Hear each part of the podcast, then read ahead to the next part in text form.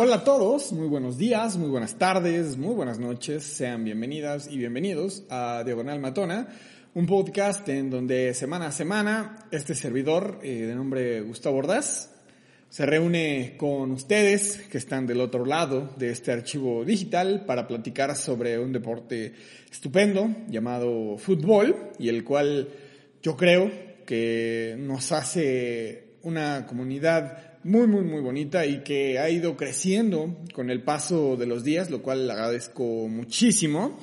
Eh, antes de comenzar, quisiera recordarles que tanto este episodio como los anteriores, los pueden encontrar en todas las plataformas de podcasting. Quizá la más famosa puede ser Spotify, pero eh, también estamos en Apple y en iVoox, ¿no? hay otro lugar en donde pueden también em, encontrar los episodios. Eh, estoy hablando de YouTube. Mm, es un formato mucho más audiovisual, si es que ustedes así lo desean. Y claro, también eh, hay una plataforma que recientemente echamos a andar, y que se llama Patreon, eh, a través de la cual ustedes pueden hacer una donación 100% voluntaria a este proyecto, la cual sería muy necesitada y por supuesto muy agradecida. Eh, visiten patreon.com, diagonal, el signo, y después diagonal matona, con letra. visiten ahí de qué se trata, para qué es, y ahí van a encontrar detalles ¿no? sobre eh, ¿A qué me refiero con esta plataforma de Patreon? Eh, hay un Twitter de este programa, el cual es la red social mucho más activa para la gente que ya nos sigue, eh, arroba diagonal matona guion bajo, y el personal, eh, arroba gusordaz guion bajo. Ahí pueden hacerme llegar eh, lo que ustedes deseen, comentarios, eh, ando posteando de los episodios, eh, de la vida, de la vida en general. Normalmente en mi cuenta personal se habla poco realmente de fútbol, pero en Diagonal Matona constantemente estamos alimentando esa comunidad y los invito, les invito a ser parte de ella. Eh, Vamos a darnos una vuelta muy, muy rápido a lo que está sucediendo actualmente en la, ya de lleno, en la liguilla, tanto de la Liga MX femenil como la varonil. Eh, tienen, insisto, un punto en común, es que ambos torneos están por llegar a su fin. Le quedarán algunas semanas. Eh, y también eh, vamos a tocar por ahí eh, un tema que fue muy polémico en los últimos días y que cuando se dio el pasado fin de semana, estoy hablando entre el clásico, eh, perdón, el clásico entre Atlético de Madrid y Real Madrid, eh, no por lo que se jugaba, porque como sabemos el Real Madrid ya se coronó campeón de la liga local, pero estuvo en función sobre el famosísimo pasillo, ¿no? ¿Qué es esto? El Atlético se rehusó a hacerlo, pero ya al final vamos a eh, abordar. Tengo ahorradas algunas eh, reflexiones al respecto. Bien, eh, comencemos con... Eh, no vamos a repasar todo lo que sucedió prácticamente en la reclasificación de la Liga MX. Sería darle vuelta a algo que sin duda ya sucedió. Más bien, vamos a comentar eh, las llaves y de ahí quizá rescatemos algunos comentarios, algo que llamó la atención sobre, sí, lo que pasó en los partidos de reclasificación. Y para comenzar con este breve eh, repaso, eh, recordarles que la liguilla quedó de esta forma, me estoy refiriendo a la varonil, el Atlético San Luis eh, en contra de Pachuca, así van a ser los partidos de ida, el Puebla en contra de América, Cruz Azul enfrentará a Tigres y al final Guadalajara hará lo mismo con Atlas. Eh, recordando que los últimos que dije en, en, en, esto que acaba de hacer el repaso eh, serán los locales de las llaves, ¿no? los que quedaron mejor colocados y por lo tanto tendrán cierta ventaja. Cierta porque en este torneo eh, la lógica desaparece y por supuesto, ¿no? con el soporte de la mediocridad del torneo eh, mexicano, hay oportunidades para absolutamente todos los participantes, no importando lo que haya sucedido durante eh, más allá de tres meses, tres meses y medio, por ahí, que es lo que dura el torneo en tiempo real. Mm, para solamente hacer un, eh, una acotación, ¿no? Y siguiendo esta, esta lógica, eh, San Luis elimina a Monterrey en tiros de penal. Eh, Monterrey fue local, tenía todo a su favor. Y como lo que sucedió con el Monterrey a lo largo del semestre fue completamente irregular, jugadores con un nivel muy por debajo y la exigencia es muy alta para uno de los planteles más potentes de no solo el país, sino de casi todo el continente. Eh, muchos factores tuvieron problemas extracancha. Eh, Pizarro, por nombrar un jugador, no terminó por encontrar su nivel y más bien eh, aquí lo reconocimos también, ¿no? Por un altercado, no sé si altercado, una discusión, un intercambio entre este jugador y un aficionado, ¿no? Yo, yo decía que en ese momento mm, me llamaba la atención que ninguno de los dos haya perdido la cabeza, ¿no? Que hayan hecho eh, lo que menos esperaba yo, que era comportarse, eh, argumentar de forma medianamente educada. Y creo que fue lo, más rescatable, ¿no? Al menos en este espacio. Y es que Monterrey sí navegó con un, em, o dentro de la medianía, este, o esta pasividad que no dejaba despuntar al equipo eh, comandado por Víctor Manuel Pucetich, el cual a su regreso, recordemos que la primera etapa con Rayados fue espectacular, pero no tuvo tanta fortuna, lo van a dejar, por, supuesto que lo van a dejar, no creo que le quieran rescindir el contrato eh, después de este torneo, y no creo que él quiera renunciar. Eh, le van a dar una nueva oportunidad y quizá el siguiente semestre tendrá que demostrar otras cosas. Y si no, por supuesto que se tiene que ir. No pueden solapar un, eh, un bochornoso desempeño como el que tuvieron, quedándose a la mitad, teniendo un plantel tan, tan poderoso. Y ahora el San Luis enfrentará al equipo de Pachuca, que junto con Tigres eh, se separaron de, lo que resta del, torneo. Si bien en un principio, ¿no? si hubiéramos hecho algún corte quizá en, el, primer, eh, el primer tercio del torneo, quizá la mitad, hubiéramos dicho que Puebla era quizá el súper favorito, pero las cosas cambiaron, el torneo mexicano es muy volátil, eh, es muy, muy, muy cambiante, y me refiero a las posiciones, eh, la realidad de los equipos puede cambiar de un momento a otro y para muestra está lo que sucedió con Puebla, que ahora se enfrenta con América, que vaya una, una circunstancia muy muy parecida, pero le sucedió a la inversa, ¿no? América que en algún momento estuvo fuera de cualquier alcance para la liguilla, uno de los torneos más mediocres que ha tenido en su historia, hacen un cambio, eh, ya hablamos sobre la tendida de cama, si no eh, han escuchado el episodio, les invito a que lo hagan en el episodio anterior sobre si existe o no la tendida de cama y cuáles son los motivos, ¿no? Por los cuales un grupo de personas, en este caso de jugadores, se, se reúne, ¿no? Para maquinar ahí un plan eh, bastante maquiavélico y eh, destituir a, su líder, en este caso el director técnico, que normalmente es el responsable del equipo y que eh, sale en primer lugar cuando las cosas no están funcionando. Y lo que sucedió en América fue un efecto completamente eh, distinto a lo que pasó con Puebla. Eh, América llegó a clasificar como uno de los cuatro mejores. Sin duda no fue ni Tigres ni Pachuca, no se acercó, pero de lejos a ese, mm, a ese nivel. Eh, lo que sucedió con Pachuca, líder general, 38 puntos, eh, un torneo espectacular, jugando un muy, muy buen fútbol, eh, algo que había perdido en los últimos torneos, pero que sí ha caracterizado al equipo de, de Jesús Martínez, siempre tratando de jugar bien eh, y sobre todo con una cantera que no es nuevo, que tiene jugadores bastante, bastante interesantes. Eh, cantera, evidentemente, combinación con jugadores de experiencia, partiendo desde, eh, desde el arco, ¿no? Con Ustari, que ya estuvo en Atlas, experiencia, tal, tal. Eh, no se trata de repasar nombre por nombre, pero eh, normalmente cuando tienes a jugadores jóvenes que están respondiendo de buena manera, y ah, ahí los arropas con dos, tres jugadores de, de buen nivel, extranjeros, las cosas te, te, favorecen y es lo que sucedió con Pachuca a lo largo eh, del torneo. Torneo muy parejo, muy regular. Abajito de ellos eh, venía Tigres nada más, que fueron como, como los equipos que sí hubo diferencia entre ellos y los demás. Si checamos la tabla de clasificación, la diferencia ya entre Pachuca y Tigres fue de cinco puntos, pero si nos vamos hacia abajo, de, por ejemplo, de Atlas a Tigres ya fue de 6 puntos, ¿no?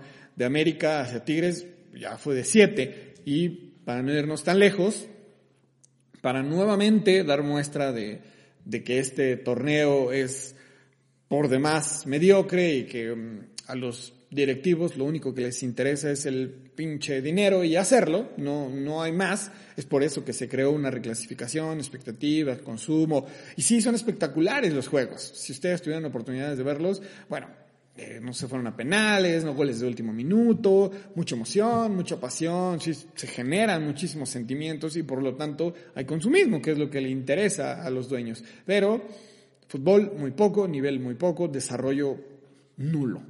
Eh, si repasamos esto, América, Puebla y Guadalajara, así como Monterrey, es decir, el 4, 5, 6 y 7, hicieron la misma cantidad de puntos y están clasificados. Más abajo viene Cruz Azul con 26, 25, perdón, y Necaxa con 23 que estuvo a punto de ganarle a Cruz Azul. Ya si nos vamos también un poco más abajo, el Atlético San Luis, que ya lo decía, se va a enfrentar a Pachuca con un total de 23 puntos. O sea, la diferencia es de 15 con el que mejor lo hizo durante todo el torneo. Es un tema muy sobado, no quiero llegar a lugares comunes, porque ya lo he dicho también en mis misiones anteriores, y lo seguiré diciendo. No, este torneo es una mierda a nivel competitivo, pero de que es emocionante, lo es. No quiere decir que sea bueno, eh, tampoco. Hay cosas emocionantes que no son buenas para la salud, pero ahí están, siguen siendo consumibles. Es lo que sucede también con este producto llamado fútbol mexicano. Eh, pues por un lado, no puede América. Cruz Azul, ya lo dije, ¿no? Se enfrentará a Tigres, Cruz Azul que casi, casi queda eliminado por eh, Necaxa. Mm, recibirá a unos Tigres en el de ida que se relajaron un poquito, eh, dejaron algunas dudas, pero eh, Miguel Herrera es un técnico con bastante experiencia. No es un técnico turbo ganador, es un técnico que ha sabido sacar resultados y que quizá a nivel estrategia no es el mejor, pero en cuanto a motivación y a tener equipos competitivos, porque también ha sido parte de ellos, sobre todo en los últimos años, eh, ha sabido trabajarlos, ha sabido moldearlos y, convencerlos de que se puede llegar a una meta en común. Y así eh, sucedió con América, eh, varios fracasos, por cierto, ahora con Tigres, con también un plantel súper potente ahora tendrá eh, un rival como Cruz Azul, que es un equipo eh, gitano, ¿no? Es un equipo que, es muy, muy bipolar, cambia de un momento a otro las sensaciones que puede dar en un mismo partido, a veces puede dar un partido espectacular, otras veces dar vergüenza, como lo que sucedió en la reclasificación. Pero pues, ahí está, ahí está el morbo. Volvemos a lo mismo, ahí está el morbo, el interés y claro, que la gente voltea a ver porque son dos equipos de gran, gran, gran arrastre nacional. Y si hablamos de arrastre, en el último enfrentamiento estarán Guadalajara y Atlas, que eh, por encima de ser un clásico, tapatío, con mucha intensidad, y ya también se ha dicho, ¿no? El clásico más viejo del fútbol, eh, genera más expectativas incluso que contra América. Yo como aficionado de Guadalajara, no vivo en Guadalajara y me han criticado de eso pero yo siempre digo que contra América es el clásico. O sea, no hay partido que genere, al menos en mi persona, más emoción, más estrés, eh, más ansiedad que contra América. Eso es evidente. No sé si ustedes nos escuchan en Guadalajara o incluso si no, pero si ustedes creen que contra Atlas es un partido mucho más, em, mucho más interesante, más pasional, lo entiendo perfectamente, eso es de percepciones, pero a nivel nacional, como su nombre lo dice, ¿no? el clásico en contra de América no tiene comparación, no la hay. Así como me imagino que el, América Pumas, América Cruz Azul, son muy, muy, muy pasionales. Eh, la historia que hay entre América Cruz Azul y América y Pumas por ahí suma un poquito, pero la relevancia no la pongo yo en, tela de juicio y lo seguiré sosteniendo. Pero es un partido interesante, ¿por qué? Porque Atlas viene de ser campeón, hizo un torneo regular, le alcanzó para clasificar directo, ya lo dije hace algunos eh, minutos, solamente un punto por encima de Guadalajara, no es nada, nada, nada espectacular, pero por otro lado lo que hizo eh, Chivas, más allá del mérito de, cadena y de esta, este cambio de chip que sucedió lo mismo con América, en, Guadalajara tardaron un poquito más en correr a Marcelo Michel eh, Leaño, pero eh, se dio el cambio, eh, a los futbolistas por arte de magia se les, se les ocurrió volver a jugar fútbol y lo hicieron como se espera, ¿no? conforme a la exigencia que tienen, porque el, se sabe que tienen un nivel superlativo. Y estoy hablando de gente como Alexis Vega, como Angulo, como el mismo Calderón, que ha recuperado, recuperado la titularidad que en algún momento perdió en contra de Ponce, que ha recibido muchas críticas. Eh, Jiménez, el arquero, ¿no? aprovechando lo de eh, lo que se va eh, Raúl Cudiño del equipo, no va a renovar, va a cambiar de club. Mm, está aprovechando estas oportunidades que les está dando o que le está dando la vida y el director técnico al, eh, arquero de Guadalajara, no tan joven, pero sí con poca experiencia relativamente, y lo está haciendo bien. Eh, las cosas le han salido muy bien a Guadalajara, pero volvemos a lo mismo, un torneo bastante mediocre y ligando eh, algunos triunfos consecutivos. Em, de hecho, si no mal recuerdo, lleva cinco triunfos consecutivos, eh, cuatro en torneo eh, regular. Ahora que le ganó a Pumas, no solamente le ganó, lo desapareció de la cancha. Fue como el partido que tuvieron también en semanas anteriores en el mismo estadio Akron. Pumas, eh, lo, dije el episodio anterior, Pumas es un equipo defensivamente hablando muy, muy pobre, muy limitado adelante. lo que puede hacer Dineno y gente eh, de, un poquito de más calidad no es suficiente, ya no, no le funciona a Pumas esta estrategia. Y a pesar de que Talavera también tiene buenas opciones, a veces, a veces, porque se dice que también se puede ir del equipo, tiene buenas opciones para eh, salvar al, cuadro, ya no está funcionando. Y sí necesita haber una inversión importante, una revolución en el equipo de Pumas, porque no es un equipo potente, no voy a meterme en una discusión barata, como eh, muchas personas lo han hecho en redes sociales, em, ni golpista, ni mucho menos de que no es grande, que es una vergüenza. No, Pumas es un equipo muy, muy importante y no se merece el trato que le están dando tanto el patronato, la directiva. Tendrán que darle un poquito de más seriedad para regresar al protagonismo. De esta forma, Pumas no es, yo creo que ni top 10 de planteles en México.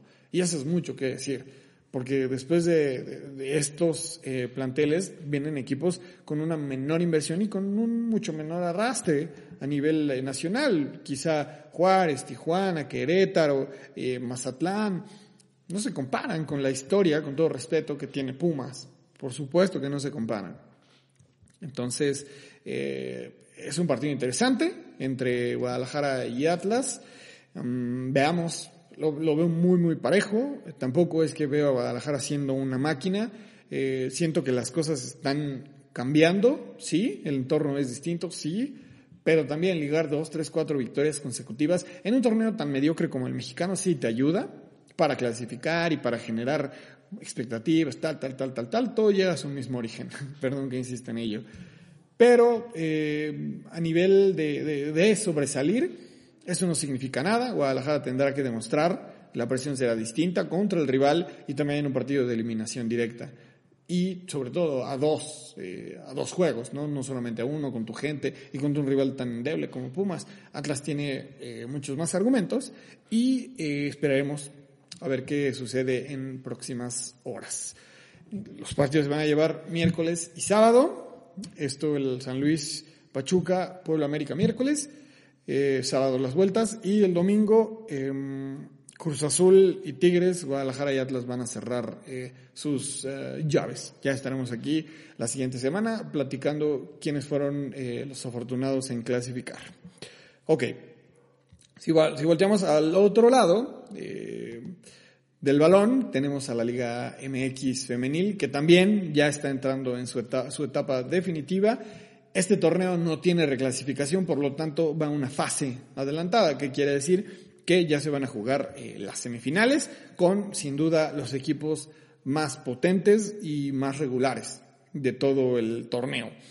Mm, quizá el tema de América esté en discusión.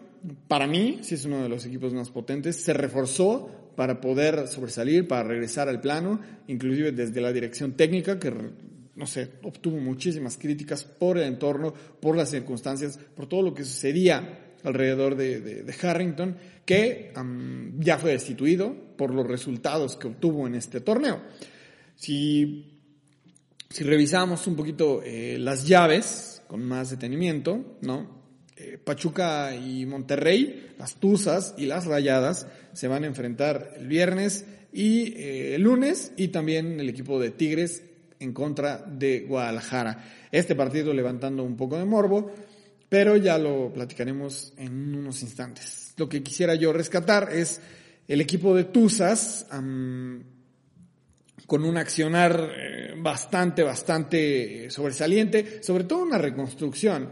Eh, recordemos que el equipo de Tuzas, de la mano, por supuesto, de Charlín Corral, que estuvo ahí peleando los últimos, los últimos minutos, quizá, ¿no? El campeonato de goleo con, con Alicia Cervantes, es el estandarte, sin duda. Esta jugadora ha demostrado que, históricamente debe estar ahí, eh, no se le debe de, no tomar en cuenta, valga la expresión, para un futuro llamado a selección. Y lo que le vale es la constancia, porque si evaluamos lo que sucedió en este torneo, esta mujer tiene un techo todavía muy elevado, está en una etapa apenas de, eh, de readaptación a su país y no es una tarea sencilla. Claramente, eh, los puntos que dividieron tanto a Tuzas como a América, una cantidad importante de 30, eh, fueron 7 eh, puntos. 30 por parte de Tuzas, América hizo 37. Si vemos los planteles, claramente América tenía mucho más a su favor. Y es por eso que el fracaso que obtuvo en, en Liguilla fue aún mayor. Se acentúa más por lo que sucede alrededor de América y porque se hablan muchas cosas y por lo que va a desencadenar. Más allá del triunfo de las Tuzas, el resultado, el aftermath, como dicen los gringos, de esta eliminatoria es lo que da muchísimo de qué hablar. Y es que esta derrota da, en primer paso, ¿no? Eh, da lugar a la destitución de Harrington. O sea, pum, los resultados no fueron esperados, sale a dar la cara, se va. Se va y no hay de otra. Él no sale a dar la cara, por supuesto corrieron. Eh, eso por un lado. Y por otro lado, también se viene manejando de forma extraoficial eh, algunas bajas del equipo de las Águilas. Eh, las dos más importantes, sin duda, la de Sara Lubert, que llegó a reforzar, recuerden, hace algún tiempo al América, por ahí estuvo unos partidos. Después la registran para este torneo ya de forma permanente. Tuvo un rendimiento muy elevado, luego, luego se ve, hace diferencia, es una jugadora que cuando está en la cancha entiende lo que se juega, ¿no? Cómo se juega y comprende el entorno, eh, se, ve, se palpa. Esa es la sensación. Y por el otro lado. Eh, una jugadora que es histórica de América y también de la selección eh, nacional, viniendo desde categorías menores, me refiero a Daniela Espinosa, mm, es la jugadora insignia de este club, eh, antes de que viniera toda esta inversión, ¿no? Entre Camberos, entre Lubert, este, Kiana Palacios, tal, tal, tal. Eh, Daniela tenía, ¿no? Eh, toda la jerarquía, era la capitana, sin duda la, jugadora quizá más importante en la historia de América, no lo sé. habría que preguntarle a su afición, pero en cuanto a desempeño, estuvo presente en el título, fue muy regular, repito, ha estado en procesos de selección nacional. Claro que es una jugadora muy, muy, muy importante y su salida sí marca una sorpresa, pero ya los últimos partidos eh, había perdido protagonismo, sobre todo por el plantel tan poderoso que estaba armando América y que seguramente está buscando también hacerlo a un futuro, engrosarlo. Quizá dejar ir a Espinosa tiene como dos vertientes. La primera, ella, encontrar mucho más minutos, ¿no? Irse a un equipo, a un mercado, no sé si menos mediático, yo creo que ella cabe en cualquier equipo. Pero cuando un, eh, un atleta de este tipo busca un mercado más pequeño, quizá se sienta un poco más cómoda en su desempeño y pueda retomar el nivel ¿no? que, que, eventualmente tuvo en América. Ese es, ese es eh, el motivo, ¿no? Darle la oportunidad. Y por otro lado, también quizá liberar un poco eh, la plantilla eh, a nivel económico y hacerse de los servicios de alguien más, buscar un intercambio con Tigres, con Rayadas, no sé si con Chivas, puede ser que Chivas se viene manejando, ¿no? Que una delantera de Atlas viene al equipo, bueno, eso ya eh, se verá cuando quede fuera eh, Guadalajara o cuando termine el torneo, lo que suceda primero para ellos. Y em, prácticamente eso es eh, lo que sucedió ¿no? entre Pachuca y América, que a la postre se enfrentará a Rayadas, el mejor equipo, por supuesto, del torneo, empatado con Guadalajara.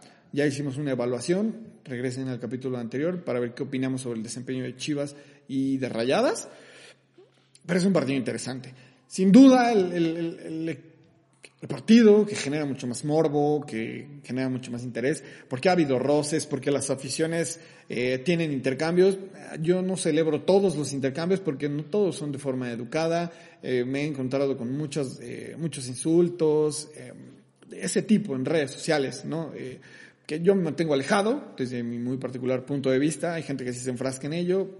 Para mí es súper estúpido hacerlo seguir hilos. Antes lo hacía, o sea, no participar, sino lo hacía, leía y decía, ¿qué les pasa? Ahora trato de evitar eso, pero sí es un, es un, eh, es un choque que da muchísimo de qué hablar. Y estamos hablando de Tigres en contra de Chivas. Tienen historia, ya jugaron una final, han jugado también eh, fases finales. en el mismo torneo se han enfrentado y han dejado muy, muy, muy buenas sensaciones. La realidad es que Guadalajara eh, pasa por encima de, Pumas con lo justo. Eh, en el partido, partido de ida en CU empieza ganando 2-0. Eh, bueno, no 2-0, más bien 2-1, luego 1-0, luego 1-1, 2-1 y 2-2. Perdón por la confusión.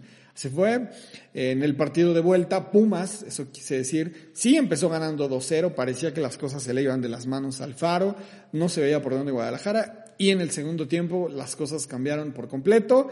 Eh, las jugadoras insignia de Guadalajara fueron las que se encargaron de darle vuelta a esto. Estoy hablando de Jaramillo, de, de Alicia Cervantes. Eh, también por ahí hubo un gol eh, de rebote con el cual por ahí estuvo presente en el marcador el equipo de Chivas. Pero em, habría que hacer una evaluación y, y se hace una introspectiva de forma muy honesta, eh, de forma eh, seria, humilde, sabrá Chivas que con este nivel que mostró, sobre todo a nivel defensivo, contra Tigres, perdón, pero no podrá tener opciones. Tigres que en el de ida nada más, de visitante, el equipo de Tigres eh, lo venció por 7 a 0 al equipo de Atlas. En la vuelta ya se lo tomó con mucho más calma, gana 2 a 1 pero un equipo con esa potencia, con esa contundencia, con esa, eh, esa costumbre de jugar finales, de aprovechar los errores, de, dominar el aspecto mental de las rivales y de ellas mismas, y aprovechar muy bien el entorno de local, sobre todo,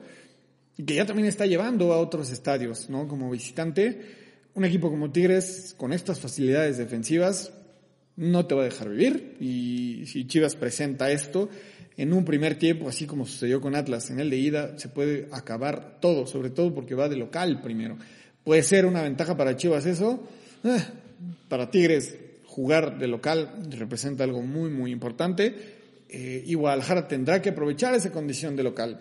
Ya eh, confirmó ahí que Rubisoto no estará disponible, es una baja importante para Chivas, pero si los dos equipos juegan a su nivel, vamos a tener una llave espectacular.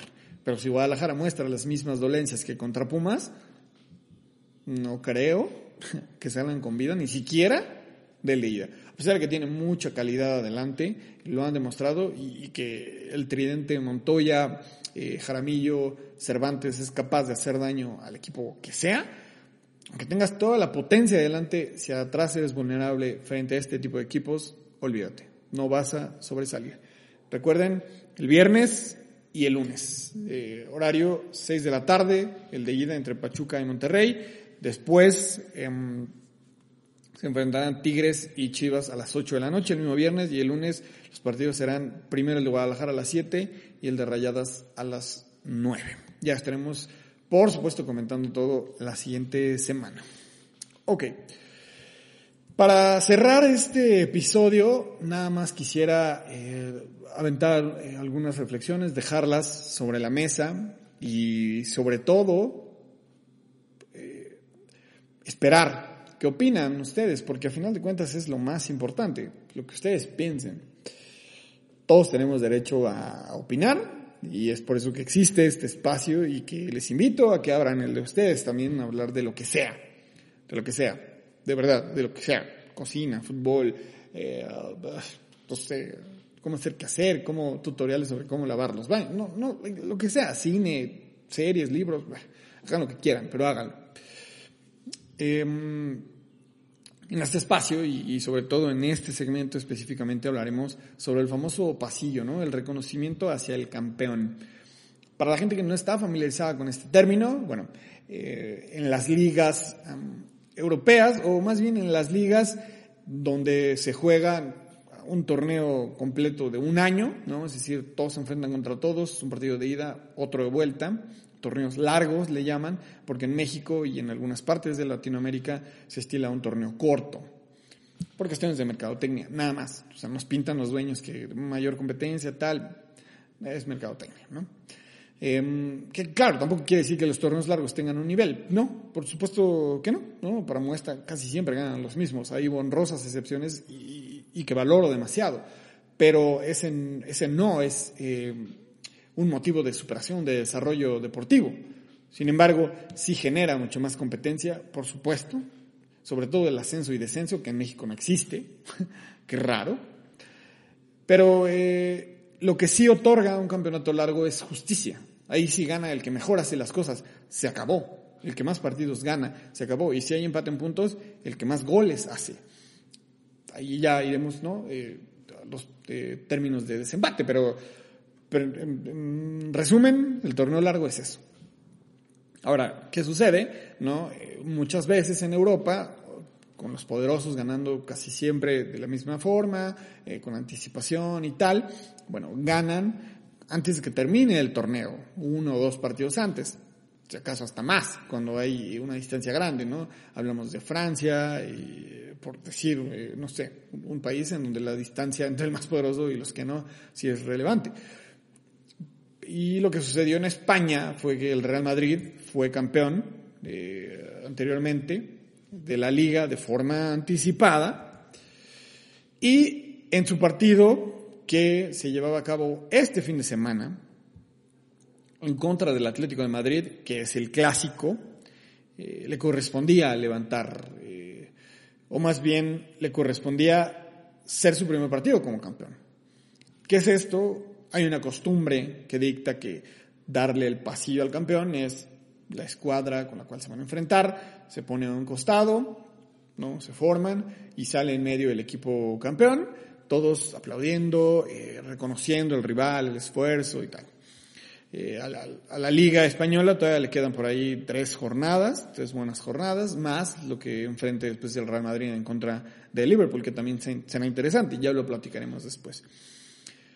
Una polémica importante, ¿no? Sobre si el famoso pasillo es una elección, sobre si es un signo de respeto, si es un reflejo de la grandeza del equipo, no del que gana, sino del que pierde. Reconocer a tu rival de que lo hizo bastante bien eh, y tal, ¿no? Em, yo estoy completamente cierto de que si bien no es, eh, no es obligatorio hacerlo, el realizarlo sí es una conducta ejemplar. Y yo me quedo también y me hace mucho ruido la declaración de Simeone, ¿no? O sea, le tenemos respeto al Real Madrid, por supuesto, pero le tenemos más respeto a nuestra historia y a nuestra afición.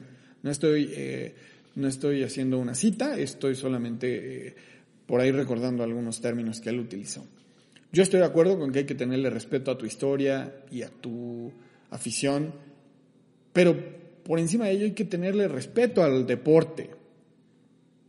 Al deporte va primero y eso significa darle reconocimiento, darle respeto a tu rival, ¿no? Y, no quiero utilizar términos como eh, es, es, de caballeros, tal, porque no, no es de caballeros. Es, es un término erróneo, no, no existe eso. En este contexto, lo que yo digo es, es una muestra de reconocimiento, ¿no? De que eres un rival digno, de que tú entiendes que el rival lo hizo mejor y punto que te valga lo que hizo el rival, ¿no?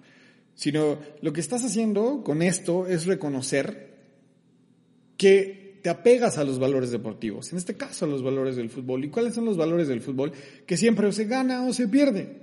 No hay de otra. Puedes estar, o sea, puedes pensar mil cosas, pero la rueda de la fortuna así es, ¿no? Puedes estar arriba o abajo. No hay más. Sobre todo si te comparas en un, mundo tan competitivo y en un deporte tan competitivo como el fútbol. En esta ocasión no le toca al Atlético de Madrid y según ellos, ¿no? apegándose a los estatutos del club, de respeto y tal, no lo hacen. Yo creo que como equipo, como persona, como seres humanos, es grandioso saber, o sea, saber perder. Es más importante saber ganar porque el hecho de ganar y burlarte y ta, ta, ta, y hacer comentarios, también aquí lo repruebo. No crean que solamente el lado del perdedor. Pero es muy importante, muy, muy importante saber perder, pero es también muy importante saber ganar. Es una relación ahí simbiótica, ¿no? Decir qué fue o qué es lo más importante, bueno, es como el huevo y la gallina, ¿no? Las dos cosas son complicadas, claro, tanto saber ganar como perder es difícil, sí, asimilarlo. También hay que trabajar mentalmente y estar preparado para ambos escenarios. En una, para evitar la burla, ¿no? Eh, ser irrespetuoso, eh, hacer comentarios que no debes, ¿no? Aires de grandeza, porque eventualmente te va a tocar perder. Y por el otro lado, debes estar preparado, porque eventualmente vas a perder también. Y evitar lo que hizo el Atlético, ¿no? Un, acto, no quiero decir visceral, porque no fue inmediatamente después, pero sí no es un acto de respeto. Es una falta, no un reglamento, no, pero es una falta hacia la ética deportiva. Y lo que aquí peleamos es por tener un deporte distinto, comenzando sencillamente por eso. Si tú como equipo le estás dando a la afición ese mensaje de no, no, no lo vamos a hacer porque tal, tal, tal, tal, tal, ¿qué esperas que la afición haga? ¿Que respete al rival? Por supuesto que no. Ya hemos dicho que los deportistas son agentes de cambio y en ellos se refleja lo que pasa en las sociedades. Si ellos no están dando el mejor mensaje en materia de espíritu deportivo, que puede que les cale y que tal vez hagan el pasillo y sean hipócritas, bueno, esa es otra cosa. En el ámbito personal pueden hacer lo que quieran. Pero el mensaje que están dando, ¿no? Hacia el público, porque son eso, figuras públicas, el mensaje no es el correcto. Y así la afición malinterpreta, canaliza de mala forma estos mensajes. Dicen, bueno, si mi equipo no lo hizo, ¿yo por qué voy a reconocer al rival? Y como es rival, ah, bueno, pues es mi enemigo. Y eventualmente lo voy a ver y me lo voy a madrear, ¿no? Haciendo alusión a lo que pasó desafortunadamente en Querétaro hace algunas semanas. Es, es una cadenita que, que, se va pudriendo de poquito en poquito. Y es lo que no queremos, al menos desde este espacio. Espero que ustedes piensen de la misma forma y si no, por supuesto que son bienvenidas y bienvenidos para, para platicarlo, tanto en micrófonos, evidentemente, y en, eh, en redes sociales. Se lo repito, arroba diagonal matona, guion bajo, Gus Ordaz, guion bajo, es la mía. Encuentran también la Diagonal Matona en Instagram, Diagonal Matona Oficial con doble F, eh, Diagonal Matona Oficial en TikTok, por ahí andamos eh, a veces. Los invito a leer la columna que dejo para Futbolera. Eh, recientemente hablé sobre Alicia Cervantes y su bicampeonato de goleo. Recuerdan, hay un Patreon también. Patreon.com, diagonal, con signo, eh, diagonal matona con letra, para que vayan a dejar ahí su propina. Y si les gusta esto, por favor, háganlo. Se los agradecería muchísimo. Esto es para mejorar y para que siga vivo el proyecto. Pero si no están en condiciones, no hay ningún problema. Eh, háganlo de forma, por ejemplo, eh, compartiendo, quizá, ¿no? Platicando con sus amigos, amigas, pareja, familia, que existe un espacio como Diagonal Matona y que les invita a formar parte de, él. Eh, suscríbanse, evidentemente, Spotify, Apple iVoox, YouTube. Eh, y sí, si les gusta esto, compartan. No hay de otra. Cuídense mucho. Ya estaremos platicando la siguiente semana sobre los equipos que sobreviven en, cualquiera de las dos ligas de aquí de México, ligas profesionales. Y eh, nos escuchamos la próxima. Que estén muy bien. Hasta la próxima.